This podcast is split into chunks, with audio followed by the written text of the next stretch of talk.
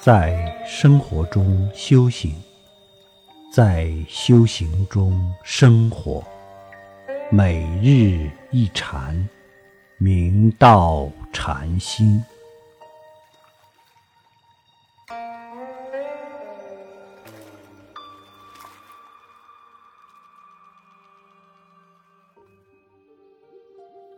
清献公赵卞居士。自号知飞，衢州西安人。北宋仁宗至和年间任殿中侍御史，为人耿介，谈何不避权贵。京城里的人都称他为铁面御史。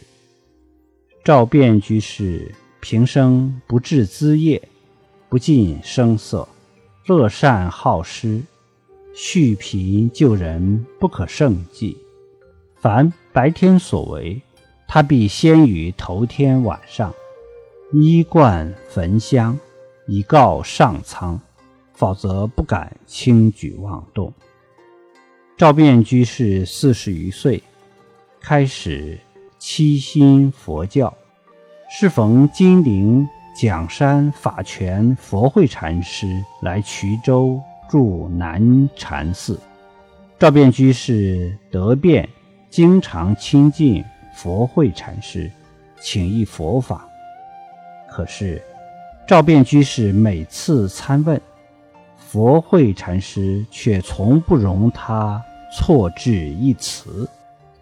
赵卞居士后掌管青州，正事之余，他经常参禅打坐。一次。他正在打坐的时候，忽然雷霆大震，他便当即弃悟，遂作偈曰：“莫作公堂虚隐己，心源不动湛如水。一声霹雳顶门开，唤起从前自家底。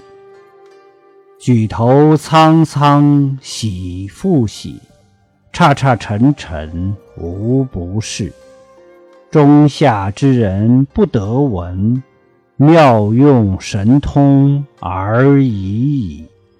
赵卞居士后把此偈呈给佛慧禅师，佛慧禅师微笑着恭贺道：“赵月道壮才耳。”以上寄语中，刹刹沉沉无不是。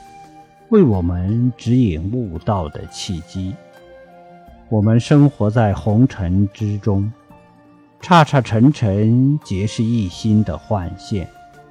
如果能转世间万物，而不被万物所转，则心空自在，一切无碍，触不欲缘，皆是自信的妙用。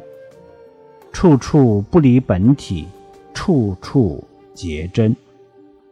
当我们的习气种子翻起，妄想纷飞之时，若能猛然回光返照，了达这一切无不是源自真如自性，当下便烟消云散，冰消瓦解。